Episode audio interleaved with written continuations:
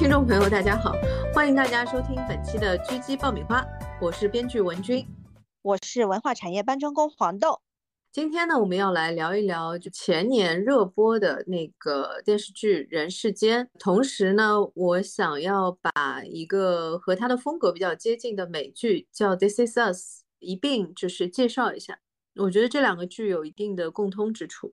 嗯，我先简单说一下两个剧的一个大概的情节。《人世间》呢是说，在一九六九年一直到二零一九年这个五十年间。生活在一个北方城市，就是类似于吉林的这样的一个城市里的一个穷一点的一个社区，叫光字片，这样的一个周家的三兄弟，是周家的一家人，包括父母嘛，就是周秉义、周荣和周秉坤，然后以他们作为一个主线来展开的这样一家人的这个命运的过程，五十年，整整就是五十年的一个过程。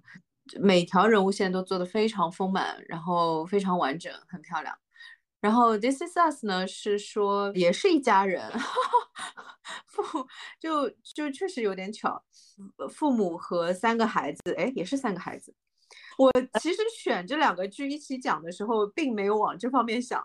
然后我我现在在介绍这个主线的时候，突然觉得，嗯，什么什么情况？是这样，是 Pearson。Pearson 一家，然后呢，父亲、母亲，然后三个孩子，分别是 Kevin、Kate 和 Randall，就是这个顺序正好跟人世间是一模一样的，就是大哥、二姐和小弟。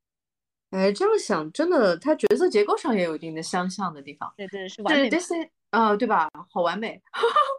那个，因为《This Is Us》这个片比较特别，就是通常来说呢，美剧是非常的擅长套路的，而且它的套路也非常的规整。那么，呃，《This Is Us》的特别之处呢，是美剧里面少见的这种特别特别细腻的这种写法，几乎没有在任何其他的作品上有有看到过。非常推荐大家去看一下，很温暖，然后很细腻、很美好的一个剧。那么。人世间呢，从这个手法上和从整个的这个时间跨度上来说，包括它的人物结构关系来说，给我的感觉就是和《This Is Us》的风格非常接近，所以我们会把这两部片放在一起来讲。我觉得这个也是比较好的，可以。看得出来，就是说美剧编剧和或者说亚洲的类型的剧集的编剧，它的共通之处或者是不同之处，大概都是在什么点上面？这个类型的讲解，我们应该会有大概四到五期吧。嗯嗯，我估计要很多期才能把 这个事儿说清楚。我们先从《人世间》开始聊吧，因为《人世间》是一个在国内这边非常热的一个热播剧嘛，当年。我我其实一开始的时候觉得说从人世间开始聊会有点担心，因为我这次为了录节目又重新去录了一下，然后发现说，诶前十集有点丧，让我有点嗯卡住。我不太擅长讲丧的类型的呃内容，会容易就往往往下沉下去。但是还是有点想聊，因为我个人其实很喜欢它的整个的开篇。开篇好在哪里？首先就是它的拍摄确实很扎实，这个又说到我们在《三体》的时候有说到过的一个问题，因为我觉得拍摄的质量永远是非常非常重要的一个点。就我们那个时候，我好像跟你说过这个话，嗯，就是有一个编剧的前辈，我忘记是谁了，他说就是任何一个作品，编剧最多占一半，其他部门最少占一半。嗯，我记得我那个时候跟你说这个话的时候，你回答我说。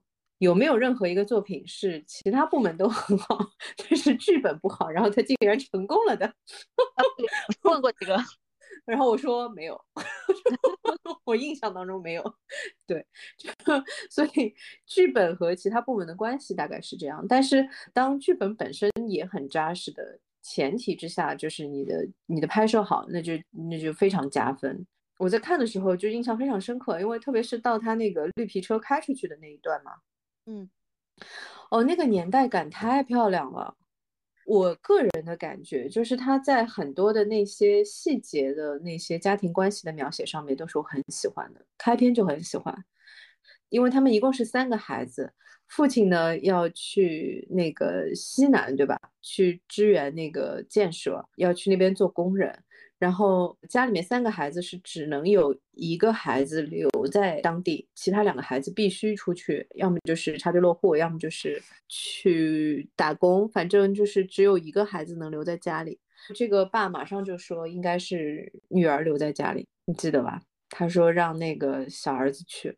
哦，我觉得这个点太漂亮了，就是其实不是像大家以为的，你可能会有重男轻女啊，但是就是一个父亲或者一个母亲的本能的第一点，他肯定是想办法保护所有的孩子。他在这种点上是，他先顾不上考虑说什么这个是男的，那个是女，他顾不上考虑这些，他考虑的是说哪个孩子出去能够保证所有的孩子的安全，就他们第一个点永远是安全问题。然后那个大哥马上就跑出来就说了嘛，这个妹妹在家都已经这么受关注了，就所有的男的都觉得她长得好看，就他如果出去插队落户，这这不还不得出事儿啊？就是这种意思嘛。这个点真的是很妙的，他爸妈都是这么担心的。然后呢，爸呢是直接说出来了。就是让小儿子去，妈呢就不不舍得说这个话，就是他这个整个的这个就是第一个矛盾线的这个设计很漂亮的点就是这样的，每个人的性格就很清晰，但是这个设计这个事件的选择，包括它的展开方式就很漂亮。我个人也是很喜欢这种所有人都在一个场景里的这种戏的，特别方便的点，人物关系啊，矛盾冲突啊，然后性格。特别特别明显，而且尤其是这种一家人的这种戏，就会给人感觉很完整，非常丰满。这场戏里面所有人的戏都到了。之后呢，就是本来是定了他那个小儿子去的，结果没想到女儿就先跑了。那个时候很多的，他去了贵州，对吧？对，那时候很多的，他就是爱上了谁？诗人冯化成。哎呦我的妈呀，不好意思。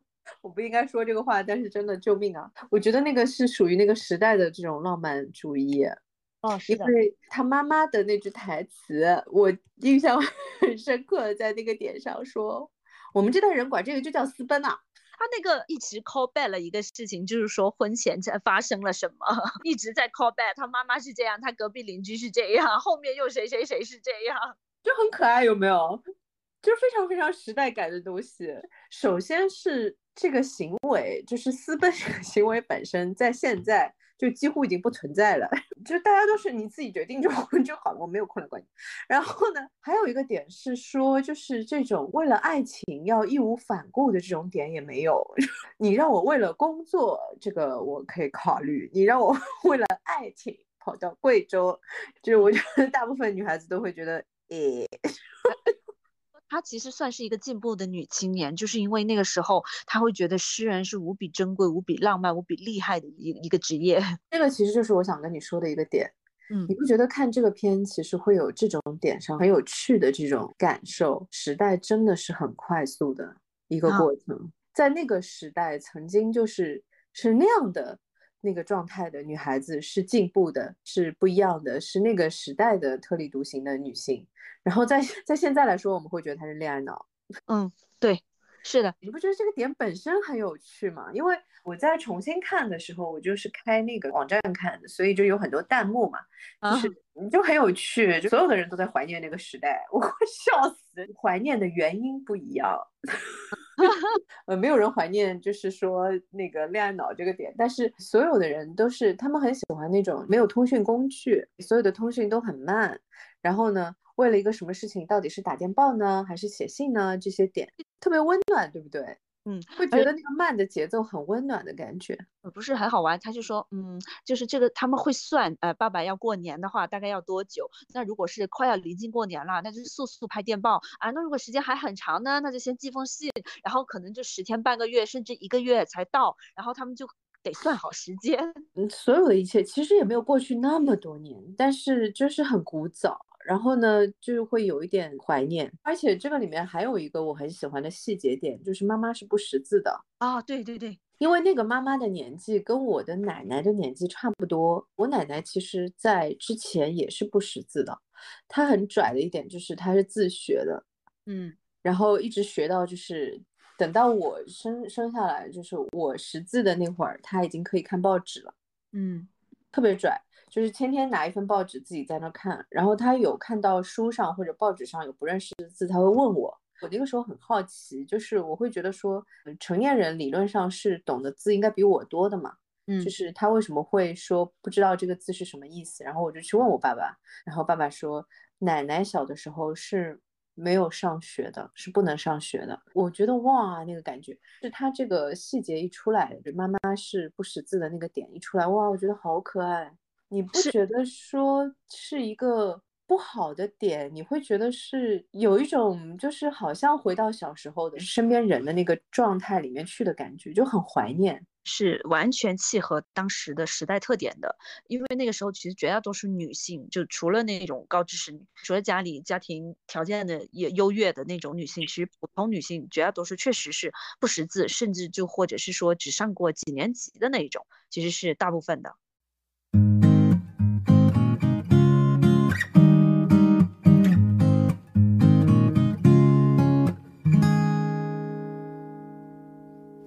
然后我觉得我想说一下，除了开场之外，我第一个哭的点，你可以猜猜看是哪个点啊？我想想看，可能就是女儿和爸爸啊在车站离别的那个啊，不至于。但是那个点确实很漂亮，那个点也是很有时代感，因为那一代的人真的完全不会表达爱嘛。所以周荣的三封信就在那里，他就会亲亲爸爸的脸。对，而且他亲了两下，他说一 下是我自己的，另外一下是妈妈的。嗯，为什么爸爸对周荣特别喜欢？而就是因为周荣确实是在家里是小棉袄的角色，非常关心家里人，然后又很体贴。这个时候你又体现到周荣的矛盾性，就是说他确实是很关怀家里的，但是他也很为自己争取，他很他很清楚他自己的界限在哪里。我觉得他那个角色其实他的设计是非常有时代感的。这个又要说到我为什么觉得《This Is Us》和人世间给我的感受很很接近。这几个人里面没有坏人，嗯，他们是非常非常接近普通人的感觉的角色，非常落地。然后呢，他们各自身上都有各自身上的小缺陷，又有各自身上的小美好。这个要写到这个程度啊，我说实话，这个编剧功力真的是。人世间呢，因为它有原文，它有梁晓声的那个小说也是获茅盾文学奖的嘛，就是它小说的基础就很漂亮。我看它里面那几段旁白，我猜测啊，因为不好意思，我没有看过原著，但是我猜测它那几段旁白其实是小说里面的。嗯，特地请的陈道明说旁白也是豪华阵容了。啊，是的，然后就弹幕里面一大片那种，哇，是道明哥的那个声音真好听，然后就是都是这种，然后后面就跟一大片那种好听好听，然后笑死我了，就是声音也可以追星吗？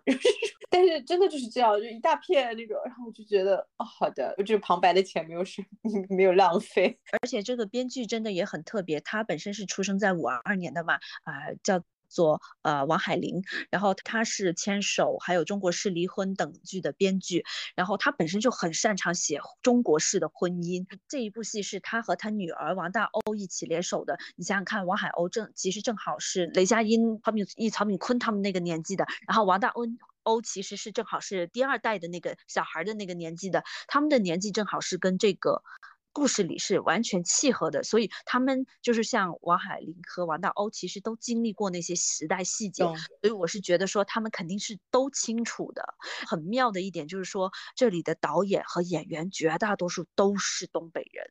啊，因为他的故事叫吉春市嘛，其实就是吉林省长春市的意思。然后像这个总导演李路，也就是《人民的名义》的导演嘛，呃，他是吉林长春人。雷佳音也是辽宁鞍山的。然后宋佳是黑龙江哈尔滨的。女三号就是郝冬梅啊，是吉林长春的。那个凯丽，凯丽在演那个书记的，就是徐老太太那个，呃，也是吉林长春的。还有那个，甚至连周荣的同学蔡晓光啊，还有保卫处处长啊。啊，六小君子，这九品昆发小曹德宝啊，这些全是东北人啊，怪不得，就是这样，就直接不用思考口音的问题，他们全都，就全是东北人，他们都都有这个时代记忆，所以你会觉得说他演的很真。是的，整个的质感都非常非常的贴地。这个就是又要回到我们那个时候聊那个贫嘴张大民的幸福生活的时候，说就是最高的评价就是说这个仿佛生活在地上流淌嘛。嗯，人世间就不用说，人世间就基本上就是这个风格。我觉得其实比较有意思的点是在于《This Is Us》的主编剧是个男生。哦，那他很厉害。但是他的 writing partner 就是一起跟他写这个剧本的是女生，我不知道他们是不是夫妻，因为我没有查。但是那个叫 Laura Kenna，然后那个 creator 就是主编剧是叫 Dan Fogelman，是个男的。我觉得你刚才提供的这个信息很有意思，因为我特地去查了一下，就是《人世间》是女编剧嘛？对，因为我就说回到我我哭的第一场戏。呃，就是那个呃，炳坤去给那个郑娟去去送钱，然后被他赶出来，然后对那个呃郑娟的妈妈摔在地上，然后他过去去把她扶起来，她没有起来那个点，为什么她没有起来？我那个眼睛一下就眼泪咵就下来了，就是她就是想跪着，你知道吗？天呐，我当时是确实有点迷糊的，他就是想跪着。因为雷佳音确实是个很好的演员，然后你呃甚至于可以感觉出来，他那个时候是就是演员和角色是一体的。我相信那个是他自己的处理，就不是那种有需要任何的提示的点，特别特别自然，马上也跪下来了，就是马上下来了。就他发现说扶他，然后他不肯起来，马上就下来了。哦，哇，我那个点哭的，很多的观众的那个弹幕比较激动的点是后来那个瞎眼的那个弟弟跪下来的那个点嘛？嗯嗯。就是所有的人都在说啊，娶了郑娟嘛，然后就是哗哗过去，然后我不是的，我就是前面那个点，就我哭的不行。我觉得那个是一个，当然是时代，但是这个点其实是超越时代的，是说这样的一个老人，他没有其他的办法啊。然后他说的那句话是说他不要，我要。哦，我那个时候，我可能个人也是我个人审美吧，就是我不行，我看不了老人，我看不了老人，我看不了孩子吃苦。他是被生活折弯了腰的老人，对，而且他不肯起来那个点，我反而觉得那个点是很有尊严感的。那个就是说没有问题的，只要我就是家家里人特别能感受到，就是那个年代的女性，然后在那个年纪上面，就是他会觉得说，嗯，没有问题的，就是我跪在这里都没有问题的，只要我的家人能够可以拿得到这个钱，可以好好生活，是完全没有问题。哇，然后我就哭的 跟什么样，在那狂哭狂哭。到后来，他弟弟说的那个台词也是，就是很很泪点的一句话。他是说：“我妈，我妈，对对，我妈是不是哭了？”然后那个炳坤说：“他以为他没有声音，我就不知道了。”其实对比来说，就是说《This Is Us》打动人的很多点和《人世间》打动人的很多点，其实都是这种点，就是非常非常细小，都。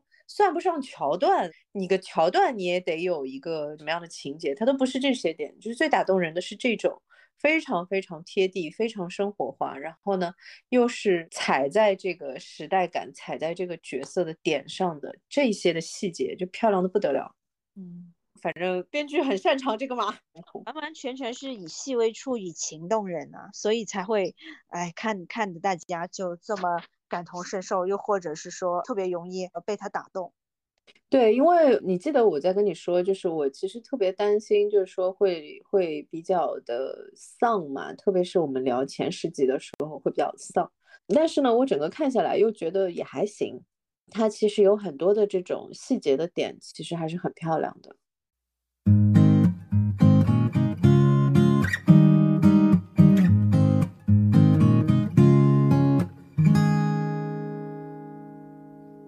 我要说一下比较搞笑的那个点，就是这个据说不是原小说里面的，就是春燕喜欢他那个点啊，那个那个好搞笑。嗯，这个春燕这个角色，我觉得还是塑造的比较成功的，嗯，很可爱，然后呢，也是就在前几集里面来说是属于比较突出的那种感觉的角色，因为跟那个年代又不太一样嘛，嗯，那个年代的女性大部分都比较内敛。就这么直来直去的比较少见，但他又是，他是适合，就是说是是那种铁娘子的那种雏形吧，就是说他自己是就非常的火辣，但是他自己的工作业务能力是很强的，不然的话不会是说得到他们澡堂子的一致的尊敬。他有一个非常漂亮的点，她其实算是就是第一代的这个职业女性嘛，特别是前几集让我感觉特别好的一个点是，她要去帮周炳坤去介绍工作。然后他说。他说：“对啊，他们必须得听我的呀，他们找不到我这种就是愿意修脚的。他没有觉得他的工作是低人一等的，他非常的以此为傲。对，而且他是觉得说我是凭真本事干，他非常为自己做的这个工作骄傲的。嗯，对吧？就是没有那种觉得说这个工作不够呃光鲜啊之类的，完全没有这些东西。他对待工作非常的认真，他干得非常的漂亮。”哇，你觉得这个角色太漂亮了？对，在这里要穿插一句，就是说这个故事是以周家几口人的故事为为主线，但是副线牵扯出了这些人，例如说曹平义这个朋友们啊，呃，邻居们啊，还有这些小孩儿啊的故事都非常精彩。其中春院和曹曹德宝，一个是他的邻居，一个是他的发小嘛，好朋友，这一条线。意思，这一条线是完全带出了他这个时代的变迁的一部分，也是转移到这个角色之中的。你看，呃，春燕一开始是呃这个澡堂的修脚工，然后到后面升官了，因为说是是进步标兵什么的，哎，还给他发房子啦，然后又因为那个时代结束了，然后房子又被收回来，对吧？这这充满了时代的讽刺感。前巴结他的老同事啊，天天夸夸他的老同事啊，又爬到他头顶上了，还天天。刁难他，就这种时代的印记真的非常非常的明显。对这个剧，其实就是因为整体质感都很细腻，非常的准确，很多的细节就给你感觉哇，你就是很怀旧的感觉，很真实的在做所有那个时代发生过的事情，然后一路到了现代，整个过程都是。你从一家人的每个人的命运的这种变化，包括他们身边人的这些命运的起伏变化，就可以看得到说，哦，其实中国真的走了很远。我觉得为什么弹幕里面会有那么多的人在说，啊，我好怀念那个时代啊，就是他们所怀念的其实是一种单纯感。那个时间的信息不像现在这么迅速，大家能够看到的、能够接触到的。人也好，其他的这些新鲜事物啊，特别是信息这一块，非常非常简单，非常少量的。和现在相比，那个人年代的人比起我们来说，没有什么损失。我想说的是，他并没有对生活质量本身有什么大的影响。生活质量本身其实就是说，你爱的人，爱你的人，然后就是所有的这些朋友，包括邻里关系啊什么，就是所有这些人之间的关系。没有说是因为信息多了，然后更幸福的。我觉得也有一个距离感。你看，大家都是住在邻里邻居的，大家就低头不见抬头见的。你再对比一下《This Is Us》，你就感觉我过我的日子，或除了家里人就会比较亲近一些。就是你你你会发现，就是说邻里邻居或者是啊闲杂人等，我天天要面对的。但是你从人世间就会看到，呃，我在家和家里人亲住得很近，大家睡在一个炕上。那我出了门又和同同事啊，啊，又和邻居打交道，其实都是人来人往的。这个事情是这样的，我从几个点上来说一下啊。首先，你说的这个点非常对，就 This Is Us 的呃写作方式不太一样嘛。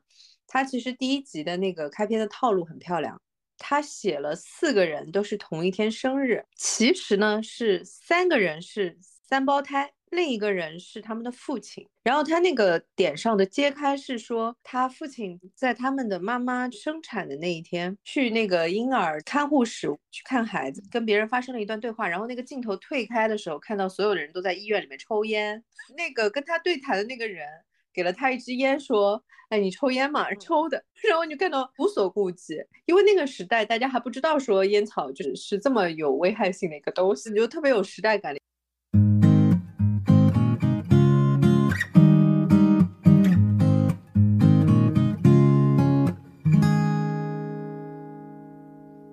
我说回到我们现在的一些高科技，就特别是智能手机加上社交媒体啊这些的影响，造成的一个损失，就是说现在人和人之间的关系其实是疏远的。这个点上，其实，在影视行业很明显，因为你刚才说的这个话，让我想起《白莲花》里面他的一个演员，他去接受采访的时候，就是人家在问他说：“看你们剧组的关系都挺好的。”他说：“其实要感谢 疫情，他们关在一个酒店里面关了很长时间，所有的人都关在一起，所以他说这个关系就好了很多。他说以前我们剧组的关系才真的叫好，因为以前没有这些东西，没有手机，没有社交网络，只要你没有在镜头前表演的时间。”就所有每分每秒都是混在一起的，其实剧组的默契度会比现在好很多。相比那个年代，现在人情真的很淡漠哟，特别是那种相对没有那么近的关系，比方说邻里关系啊之类的。就现在的邻里关系，真的就比那个时候要淡漠很多很多。觉得大家真的是怀念那个点了。谁家里做了什么好吃的，然后会给我们家送点过来呀？我们家 做了什么好吃的，会给他们送点过去。我那个时候看《一九八八》，最喜欢的就是这个细节。我觉得这个距离感还可以，但是那种美，就人世间也会体现这个不好的地方嘛。例如说他和郑娟的关系，天天被邻里打探啊什么的。呃，郑娟未婚先孕啊，又大家谁谁谁收到风声啊，又说他名声不好啊，各种，真的对这种很窒息。我很害怕这种。我告诉你一个非常窒息的现实情况，现在只是把这些放到了社交网络上，是我们并没有把坏的剔除出去，我们把好的剔除去的。但可能互联网对我来说还好，就是这种像光字片这种密密集集的那种邻居的，真的会让我窒息。你每天去打水都能听到这些东西，就互联网一一避开互联网就什么都不知道，也挺好的。就我可以扔手机是吧？对对对，我可以有所选择，但这种就太近的邻里关系真的是会让我哆嗦的。本人是很在乎这种呃分寸感。哎，但是。你不是外向型的吗？我是 ENFP，但是但是我我自己会有一个界限。你说的其实是个人隐私问题嘛？但是我跟你说，我是 INTJ，我是内向型的，但是。我对比较亲近的邻里关系感受真的跟你完全不一样。我不知道是不是因为可能没有遇到八卦的邻居吧。我那个时候对小时候的那个怀念都是这种点，然后我觉得是很开心的。所有家的小朋友都在一起玩，不分年纪的，天天一起玩，哇，那个真的感觉好好。在看到人世间的时候，我就在想，哎，其实他这方面拍的好少。但是我又一想，他们大东北要一起玩应该有困难吧？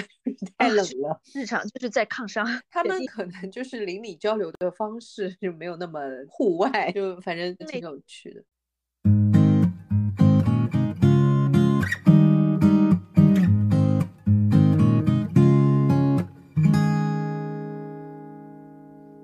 啊，我们再继续说回来，就是说前十集，我觉得非常高光时刻的这些点。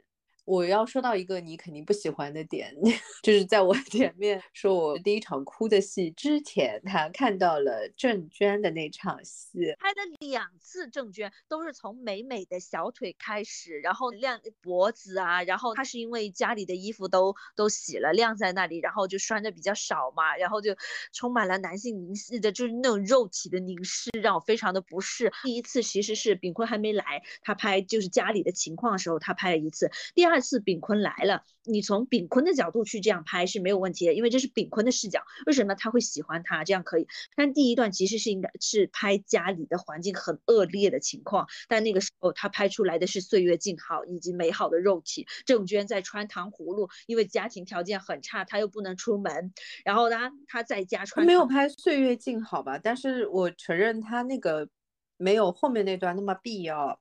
但是我跟你说一个你会很绝望的点。首先，我觉得后面那段是蛮好看的，就是炳坤不小心看到他的那一段。然后呢，我说句实话哦，因为这个是前五集以内的戏嘛，我觉得是可以的。为什么？是首先我自己也喜欢看美女，但这个不是重点，重点是这样子的，我觉得他前五集里面缺少这样的看点。从设置本身来说，就是前五集里面几乎没有，因为这个剧它完整的这个过程基本上都是以东北城市为主的。你花了那么大的价格去请了就是很帅很美的男生女生来演这个剧，然后呢，你用一个道具把它全遮起来，女观众不喜欢看美好的女性肉体吗？喜欢的呀。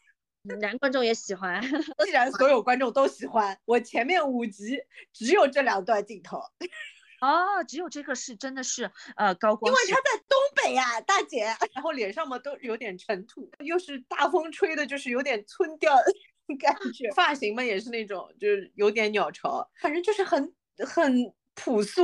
你这一点 call back 回来啦，This is us。第一集就讲的就是男色消费，对啊，我就是呃，相当于就是无脑的呃搞笑剧，他就演那个无脑男主角，每天就只需要露出肉体逗逗观众笑的那个角色。是这样的，我来说一下，就是 Kevin 这个剧里面的大哥 Kevin Pearson，他呢是好莱坞一个中不溜丢的演员。他呢，到目前为止事业只有一部剧，这部剧叫《男保姆》，这是一个肥皂剧，他演的就是一个男保姆。然后他的主要任务 就是脱衣服。他们在第一集里面用了一个非常非常美剧的套路，我个人很喜欢，就是他们用了《成长烦恼》的那个演 Jason 演爸爸的那个男演员，去 串了那个男保姆里面的一个角色，串了这个 Manny 的爸爸，就是演了他的父亲。然后他设计了一场戏，非常漂亮，就是父子之间的这种对话的戏，就说到父亲和孩子关系啊，说到爱啊，说到责任，就整个这段戏都很漂亮。然后两个演员完成度也非常好。在这段戏之后，那个编剧就要求还是要把后面脱衣服的那个戏给演了，然后他就受不了了，就是他觉得他已经三十岁了，你让他。还要继续演这种出卖色相的这种角色，他觉得完全受不了这件事情，然后就在片场整个就发作了。最后他被这个剧给开除了嘛？我觉得我站在行业的角度再来说一下，你承不承认？其实这个戏他们拍的很美。嗯，还有一个点就是，我个人真的不觉得这是个男性凝视的问题。Call back 一下 Kevin Pearson。对吧？我们也可以女性凝视的嘛，这个其实是一回事。那你既然大家都想看美好的肉体，那这里面还有个问题是说，他们是在这么长的剧集是都是在大东北发 发生的。那如果我是编剧，我也就绞尽脑汁嘛，都要抠出个那个三室两厅，要把这个戏放进去，要给观众老爷一个交代嘛，是吧？对啊。这个剧所有其他的点也都是很漂亮的，的同时，如果有一点点，就是说大家可以做其他的欣赏的类型的戏，其实也我觉得无伤大雅。嗯，就你看也有卖男色的娱乐业，我一直反复的强调，就是大家对我们要求不要太高，哎，我们主要还是要能卖得出去。我觉得是这样，就是还是要看说这个作品有没有靠这个点在卖，并没有。它本身就是一个很好的作品，那么他希望能够提供一些感官的，呃，给到观众的一些东西，那我觉得也 OK。我们再回到人世间，哎，其实你有没有发现还有一个点，就是说它的整个展开都和《This Is Us》有有有像的地方。哎，对，是它的戏份分配的很漂亮，父母的戏和三个子女的戏其实并没有太多的倾向性。它几乎是比较平均的，每条线的展开的设计都很完整，每个角色的就是这种丰满度、不同的层次感都拍出来了。我举一个例子，就是他父亲说他自自己最喜欢的是这个女儿嘛，嗯，然后他就决定说回家之前先去女儿那边看她。他说我女儿胃不好，吃面总比吃吃米饭强。特地去去食堂买了面粉，然后还省了很多好几个香皂是之类的。对，那个就是你会觉得说，哦，就这种父亲对女儿的这种心态啊，就是这么小的一个细节，但是做的很漂亮。因为那个编剧他自己也是，就是像你说的，他是生的女儿嘛，因为我觉得他是有生活观察的。其实和母亲和女儿会不太一样，我会觉得说。上海的父亲不说了，上海的父亲基本上都是跪着的，可能对老婆都没有对女儿跪的那么直。你看《This Is Us》里面也是的，父亲和女儿的关系真的不一样。如果你对照《This Is Us》来看的话，这边一开始的时候是因为女儿这种就很任性的行为嘛，他母亲跟儿子在商量怎么解决这个问题。他们就很担心，说父亲和女儿如果过年一起回来的话会吵架。然后 This Is Us 非常美式的那种感觉，父亲就是跟女儿关系可好了，这就是我的小公主，我特别特别喜欢的一个点，因为它是没有原著的。然后整个的这个作品在开始的设计的时候就很漂亮，我不知道是不是有编剧的这个人生经历的东西在里面，但是他自己不是超重的，他选了一个真的就是超重的这样的一个呃女儿。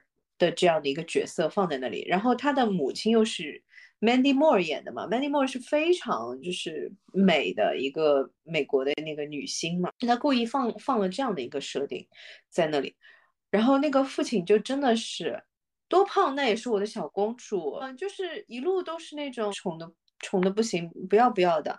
在这个点上又非常妙的，你可以发现说，人世间那个爸也是宠女儿宠到我要崩溃了。但这个，嗯，人世间的爸还是还还是蛮有亚洲爸爸的特性的，就是父爱如山，他会比较沉默的表达。听我给你分析这个点，你看他基本上准备的东西都是给女儿准备的，他给儿子准备了啥呢？哎，没有，全是女儿的。然后你想了想，嗯，好的，这儿子也是可以气一气的，其实。父亲和女儿的关系在这个点上，你就觉得特别特别的全球化，因为他最重视永远是那个女儿。中国叙事嘛，对吧？特别是亚洲叙事都是这个样子。儿子重要吗？重要什么家产啊什么的这种问题，关系里面永远是女儿跟父亲最亲，然后呢，女儿跟父亲就是父亲最重视。因为我在听那段台词的时候，我就在想，炳坤和秉义的肠胃好不好？他们有什么毛病？他肯定是不清楚的，根本就不 care，根本就不关心。女儿，哎呦，肠胃不好，哦，不行，我那个 领导特批。你会觉得很温暖，然后又觉得很全球化。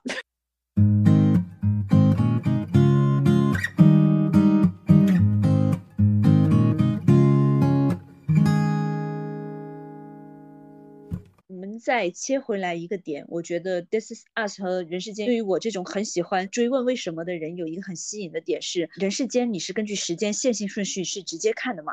你会一直想，在中国这五十年的呃巨大的变迁中。会变成什么样的人？他会选择什么样的路？就例如说，当秉义和周周荣选择去读北大，考上了北大的那个时刻，其实他已经和弟弟的人生路线已经完全不一样了。但是二十是反过来的，他因为呃两条线相时间线是有巨大差距的两条线连在一起的时候，你会你会想说，就是这三兄妹怎么会变成现在这个样子？你反而是想倒推的。而人世间是，你是想顺着想，他会变成什么样的人？对，倒推其实也是一种悬念的设计方式嘛。啊，是已经他已经给你结局了，你就去猜他怎么会变成这样。其实人世间确实更难，你看到那个最终的那个状态和最初的那个状态的差异，你会更好奇嘛？你会想知道说这个中间到底发生了什么？人世间的点，它是顺序的话，其实更难做的。就是你在一开始的时候就没有更多信息的前提下，你如何用这些角色来吸引观众？但是它的好的地方是说，它就是非常贴地的中国发生的事情，对于所有的就是观众来说。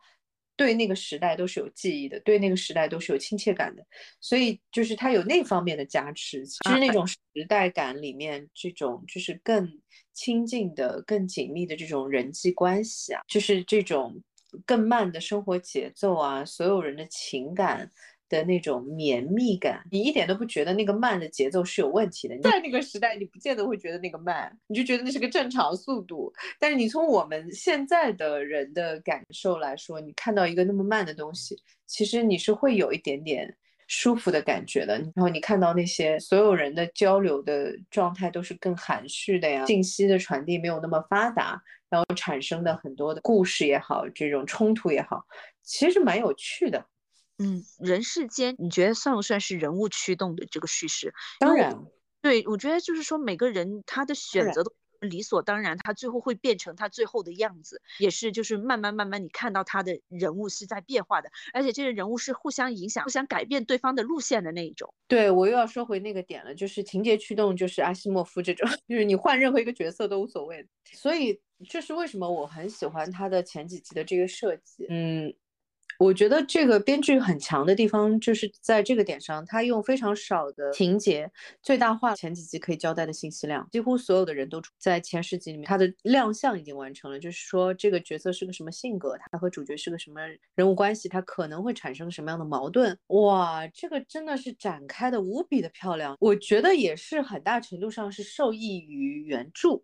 但是编剧的处理依然是非常漂亮的，他把所有的细节全部都填满回去了，有一种娓娓道来的感觉。当你看到这样一个作品的时候，真的会想到那句话，就是像生活在地上流淌，你是几乎看不到，就是说编剧痕迹的。这个是就是人世间整个的剧本给我的感觉最好的地方，你就是感觉像是一群人在生活，然后你在看。而且他他其实是也因为是有原著的基础吧，但是这个原著改编我觉得也是蛮伤脑筋的，就是因为当然难呢，开玩笑，就一百一十五万字，人家拿了茅盾文学奖。就是我有一次有幸要改编一个非常著名的作品，然后我当时的心情就是我我感觉我在跪着打字。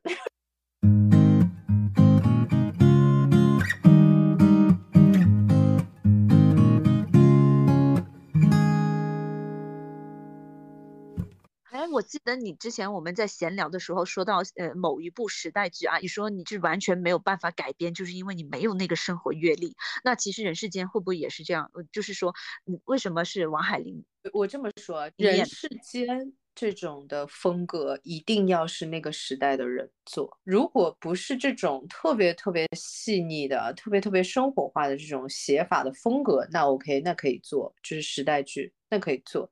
你是这种这种风格如此的写实，就是写实到了就是完全贴地的一个状态，你没有那个时代的积累，真的写不了。嗯，它里面的那些细节太漂亮了。即使是有原著的情况下，或者我应该这么说，有原著的情况下更难，因为你珠玉在前，大家都看过原著了，那你改出来会是个什么样子？从这个角度来说，我觉得《红楼梦》就是很难的，就是画诡异、画虎难嘛。就人世间更难的点就是在这里，所有经历了那个时代的人，大部分都还活着呢。我经历了那个时代，我可以说这是对的，或者是不对的。你《红楼梦》啊什么的，至少那还有个就是已经过去的，或者民民国时期，至少那个是已经过去的，就是那个时代的人可能已经没有多少已经还活着的人可以来说你这个对或者是不对了。你多少是有一点可以虚构的余地在那里的。你人世间这个这个真的没法虚构呀。就我其实再说一下，就是我也蛮喜欢的那个凯丽演的那个角色，啊，曲书记。对，我想不起他的原名了，就是曲书记那个角色嘛。那整体来说，其实每个角色都很喜欢，因为每个角色都很立体。整个他的这个剧本最厉害的地方，就是每个人物都给了非常细腻、非常立体的不同的切面的东西。特别是像春燕这种，就是他其实原著里面没有这样子做展开的。他也加了这些细节，然后让他变得特别的立体。然后屈书记那个角色太有趣了，首先是他身上的时代感东西，但是呢，他又有。他作为他这个人物的特殊性的东西，写的非常淋漓尽致的感觉。他一方面就是说对工作尽职尽责，充满了自己的信念，然后另一方面又很好玩的是，有一种超脱那个时代，真真的纯粹作为一个活生生的人，非常细节的地方。就例如说，他很讨厌别人叫他老太太，一想到这个就觉得很好笑。一方面他在工作上是非常严谨的，真的是身先士卒的这一种。你想说的是，他竟然这么在意别人叫他老太太？对对，就。一种外貌，他又觉得说啊，老娘可美了，老娘才不是老太婆呢。还有一个点就是说，没有当时的那种干部特色的是他抽烟。你呃，我其实个人也很喜欢这个特点。我应该这么说，以他这个角色为例来说，所有这些角色的丰富程度，像你刚才说的，就是他很在意说他们在背后叫我什么嘛？他们在背后叫我老太太。哦，我好喜欢这个点呀，就是让这个角色显得非常的立体。就那个时间也还没有在说抽烟的危害呢吧，对吧？就跟那个 This Is Us 那个点上，在医院里面抽 抽烟，我真的是觉得这个镜头太妙了。那个时候，其实大夫们也都是在医院里抽烟的。但人类的发展和进步就是这样的嘛，我们不断更新我们对世界的理解嘛，所以这个点上，我觉得没有任何的问题。我是说，就是说，其实相对来说，每个时代就就比较少女性抽烟的，就是你你懂的，就是说抽烟某些程度也算是先锋女性的象征。对啊，那真的很酷啊。是的呀，她是那个时代的女强人嘛。春燕给我感觉是那个时代的，就是说。女性职场的人物的一个代表，然后作为许书记这个角色，她又是那个时代的女强人的一个代表，就是不是像大家以为的是那种婆妈一点啊，或者是就是会有点碎碎念呐，然后会有一点就是小肚鸡肠啊。我作为一个女领导，我要给你穿小鞋，完全不是这个方向的。有过这种类型的角色设计嘛，而且比较多，你知道我意思吗？嗯，然后好像作为女性领导就会很关心下属的，就是婚姻问题，就是一上来就会问你说有没有搞对象啊什么的，完全没有这一套东西。她就是一个能力非常强，然后非常有责任心的这样的一个领导的身份。然后呢，她又有属于就是说她女性的这种，就是像你刚才说的这种性格特点的东西。同时，我觉得还有一个点是说，她其实也有作为女性领导的优势的体现。这些点我觉得都蛮漂亮的。这里面几个角色真的都很妙，嗯。而且人物线和时代线其实是并行的嘛，你会发现他的人物的基础已经打好了之后，你再再就是说这个时代变化的时候，其实会促使着这个人物做出理所当然的选择。就是你你从前十集或者是从二十集的时候，你就大概能看到后面这些人物可能会发生什么情况。就即使是。被观众骂的很厉害的，就是第三代这个周南，呃，后面后面的选择，其实在呃前二十集也也已经大概做好了铺垫。其实他们在几乎第一集的时候就已经把就是这一家的五个角色，就是爸爸妈妈，然后呃大儿子、小儿子、女儿，就是已经把这五个角色基本上的一个状态跟他的性格，跟他可能会发生的事情，就是已经写的很漂亮了。就这是为什么我很喜欢，就是我刚才跟你说的那一场戏，就是在开头的时候，所有人都在场讨论说，到底应该谁去插队落户，谁留在家里面的那个点上，其实这五个人的角色特性就已经很明显了。然后后面他其实又补了很多细节，比方说周伟坤在说那个大哥借给他的书嘛，他连那个书名都背不清楚嘛，然后他姐就跟他说，对啊，还有那个那还有那几本，就是把书名都报了一下，然后他。弟弟很伤心的在那里说啊，你们真的是比我有文化多了。那其实就已经暗示了三个孩子最终的那个方向会不一样嘛。我觉得首先，如果你家里面有孩子的话，然后孩子会有孩子的朋友啊什么的，就是你哪怕不是有几个孩子，我的意思是说，你也会知道，就是说孩子跟孩子真的完全不一样。然后如果就是家里有兄弟姐妹，或者是你有朋友是有兄弟姐妹的这个状态，你就会发现真的是不一样的。然后这种的不一。样就好看，你就会很想知道说，所以后来发生了什么？是真真的，呃，而且尤其是碰上这五十年巨变，他选的这个时间点真的太精妙了。六九年到二零一九，翻天覆地的变化的五十年。对，其实我觉得他写这个小说，然后再到后来就是做剧集的时候的这些新的发展，在这个时间段来说，其实是有时代巨变的这个助力进去的。如果我们整个的国家社会没有发生，包括科技啊，没有发生这么大的一个变化的话，其实是没有这么好看的。哎，对。然后你看《This Is Us》，其实也是差不多的，他选的也是几乎就是五十年的一个一个状态，只不过他是前后两组人嘛，这种的变化，我觉得是因为。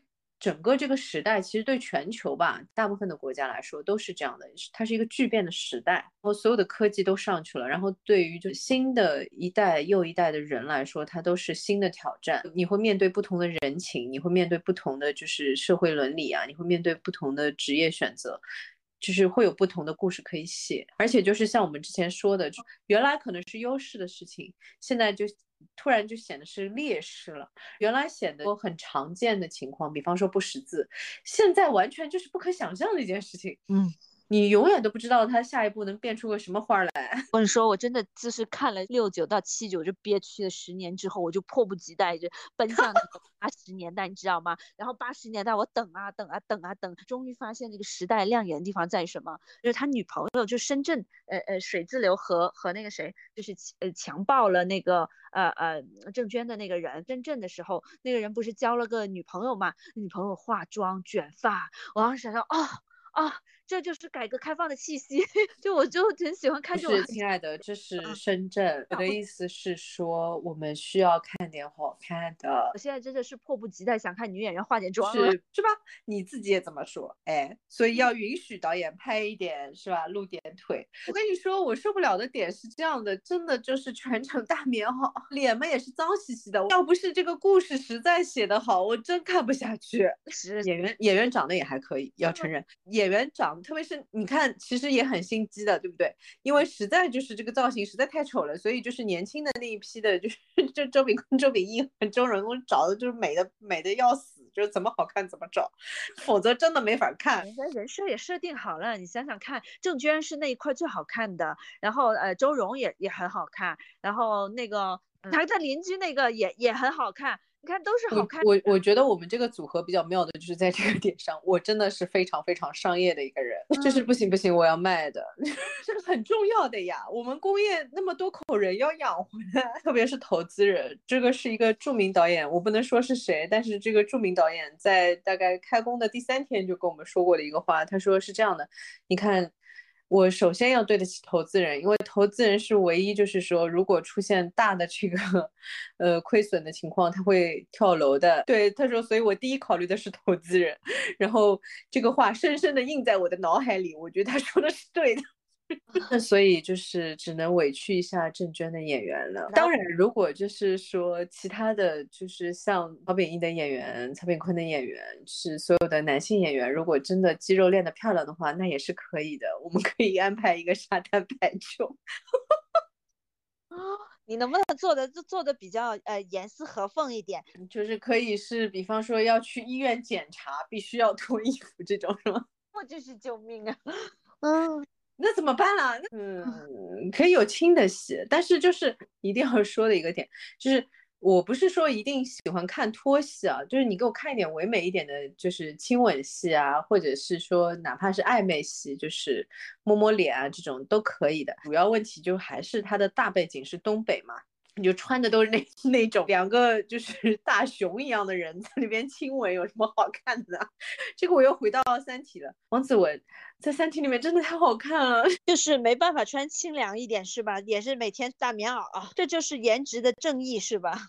对，颜值即正义。我要看好看的，我知道可能那个时代没有那么好看的，但我要看好看的。好的，嗯，那我们今天我们先聊到这里。我们接下来的几期节目还会继续的聊一下这个人世间，然后我们会和 This Is Us 放在一起来聊。然后我在这里想做一个邀请。如果有感兴趣做编剧的朋友，或者单纯是对于影视叙事这件事情感兴趣的朋友呢，其实可以跟我们同步看一下这两部作品，或者是如果已经看过的话，可以配合我们这个节目再看一下这两个作品，因为我觉得他们是比较好的做一个比较长的，然后又是现实主义的这种质感的剧，它的大结构应该怎么做？我觉得这是一个非常好的学习用的一个一个作品。嗯，好，那今天就先这样啦。我们下期再见，拜拜，拜拜。